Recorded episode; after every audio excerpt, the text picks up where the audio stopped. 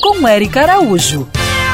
O manguezal é uma importante área para a nossa vida e dos outros seres vivos. Quem nos explica melhor sobre isso é o Pedro Belga, da ONG Guardiões do Mar, no Rio de Janeiro. Os manguezais, eles são vistos pela maioria das pessoas como um local sujo, lamoso, mal cheiroso, cheio de mosquitos. Mas o que a maioria das pessoas não sabe é que os manguezais são o segundo ecossistema mais biodiverso do planeta. E eles só ocupam 1% de toda a superfície terrestre. É, dizem que 60% das espécies marinhas comerciais dependem dele em algum momento da sua vida, seja na fase larval, na fase juvenil ou mesmo na fase adulta, para sobreviver, para se reproduzir. Né? Então, o manguezal é vida, os manguezais são berçários da vida, os manguezais são filtros biológicos, eles ajudam a sustentar centenas de milhares de famílias pelo planeta fora.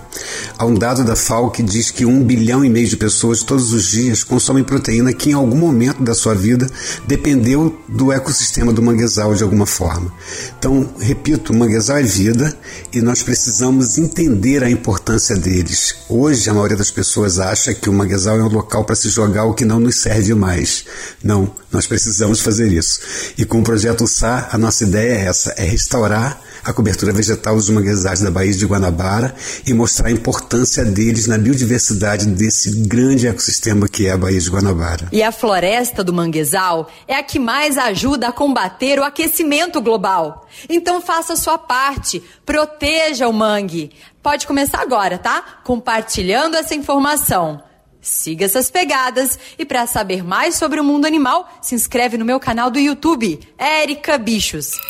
Quer ouvir essa coluna novamente? É só procurar nas plataformas de streaming de áudio. Conheça mais dos podcasts da Band News FM Rio.